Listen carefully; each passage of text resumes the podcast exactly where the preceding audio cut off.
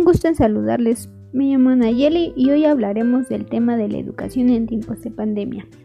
El cierre de escuelas ha tenido un alto impacto en educación gracias al COVID-19 que ha provocado una gran crisis sin precedentes en todos los ámbitos.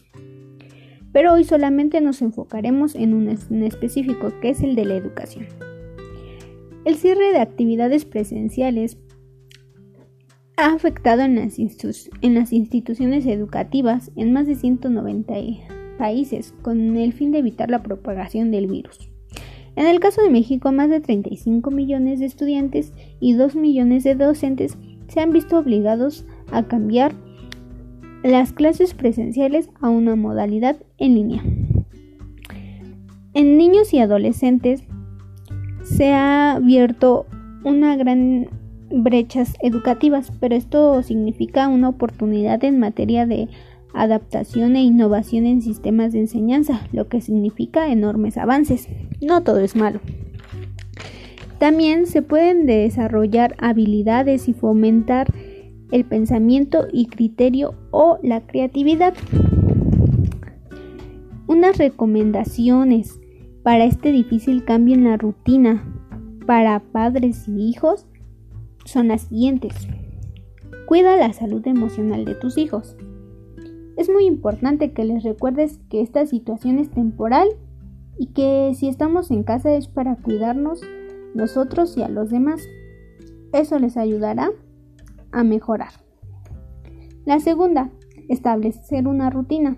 Es importante que en la familia acuerden horarios para hacer las tareas escolares y que en este tiempo tú puedas estar con ellos y ayudándoles en lo que necesiten. Tercera, no trates de convertirte en un maestro o maestra. La situación es muy complicada y seguramente papás y mamás sienten presión por tomar el rol de maestro, pero no se esperan que ustedes asuman ese papel, ni que el hogar se convierta en una escuela. Lo que necesitan niños y adolescentes es acompañamiento de sus cuidadores. La cuarta, revisa que tengan todo lo necesario.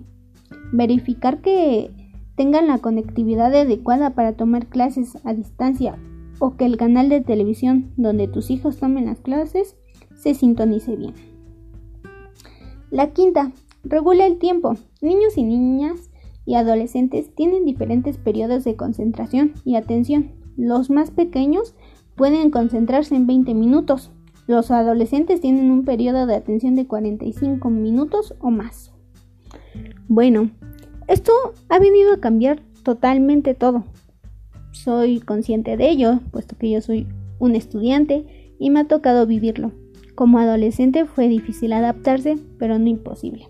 Estas nada más son recomendaciones y un poco de lo que se vive actualmente. Muchas gracias y nos vemos la próxima.